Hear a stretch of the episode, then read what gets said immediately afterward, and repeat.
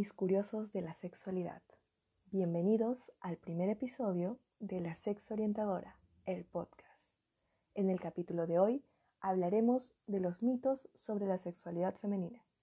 Existen muchas ideas, algunas ciertas, algunas alejadas de la realidad, por lo que en este capítulo desmentiremos alguna de ellas. Recuerden que pueden seguirnos en Instagram como la-sexo orientadora y pueden dejarnos sus dudas, comentarios o algún tema que les gustaría que tocáramos en el siguiente episodio. El primer mito del que vamos a hablar es el sexo durante la menstruación es antihigiénico. Este es un tema que aún sigue siendo un tabú entre muchas mujeres, ya que algunas no se sienten cómodas con tener relaciones sexuales durante su periodo así como también hay hombres que prefieren no entrar en contacto con la sangre de su pareja. Pero por el contrario a lo que muchas personas creen, el contacto con la sangre menstrual no es una fuente de infecciones o enfermedades, porque la menstruación no es más que un fluido con desechos del útero, que habiéndose preparado para gestar y en ausencia de ella fueron expulsados por el cuerpo.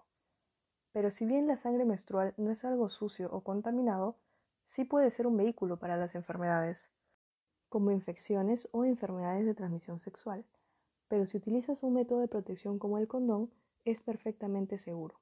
Además que previenes un embarazo no deseado, porque sí, también se puede embarazar teniendo la regla. Este periodo de la mujer dura entre 2 a 7 días aproximadamente, y el cuerpo puede estar un poco más sensible. Incluso hay personas que sienten más deseos y placer durante estos días, ya que el cuerpo es una revolución de hormonas. Al fin y al cabo, tener o no intimidad es decisión particular de cada pareja, y es importante que ambos lo conversen y encuentren la manera de sentirse a gustos. Siguiente mito. Se dice que la mujer es pasiva y el hombre es activo. ¿Qué creen ustedes? ¿Esto será cierto? Muchos de nosotros hemos crecido con estereotipos de la sociedad y esto es algo que creen muchas personas, Muchas parejas siguen pensando de esta manera, y esto es limitante, ya que se reprime el goce y el descubrimiento de la sexualidad en ambas partes.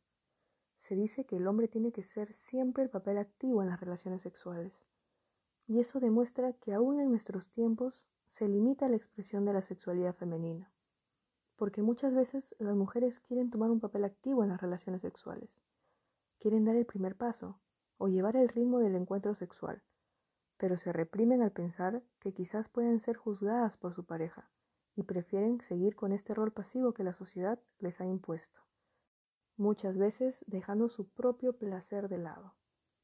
El orgasmo debe ser de ambas partes para lograr el pleno disfrute sexual, tanto de la mujer como del varón. Mito número 3. La mujer alcanza el placer sexual solo con el coito. Esto es falso y les voy a decir por qué.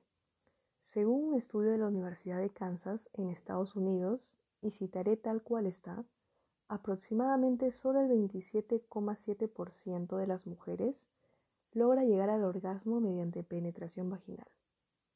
Bien, entonces si esto es así, ¿qué pasa con el resto de mujeres? El 72,3% de las mujeres que faltan. Pues este gran porcentaje, que es la mayoría, lo alcanza por otros medios, como puede ser la masturbación o el sexo oral. Entonces hay que entender la importancia de la estimulación, la estimulación previa y durante el acto sexual. Recordemos que la vagina tiene solo 4.000 terminaciones nerviosas, en cambio el clítoris tiene 8.000 terminaciones nerviosas.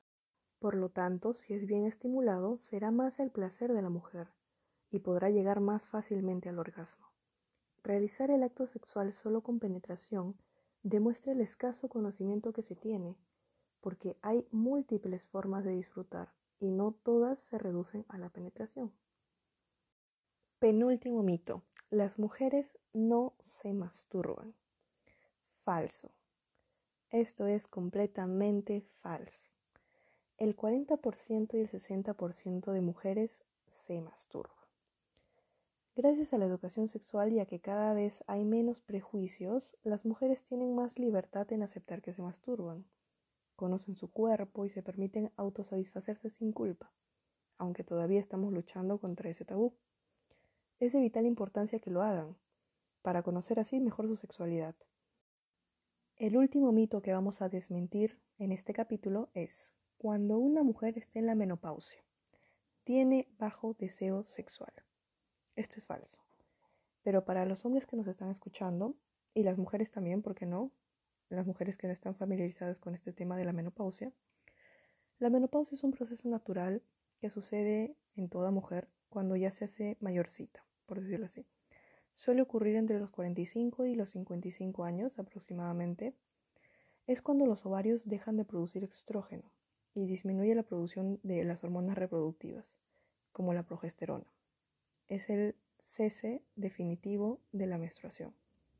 Y en esta etapa se puede disfrutar perfectamente del sexo y llegar al orgasmo.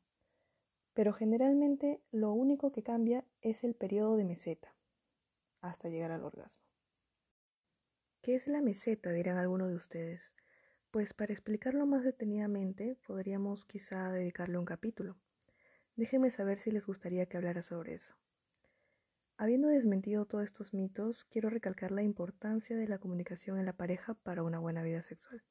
Y si creen que faltaron más mitos o les gustaría que hiciera una versión masculina, me escriben y me lo hacen saber. Recuerden, en Instagram estamos como la-sexo orientadora.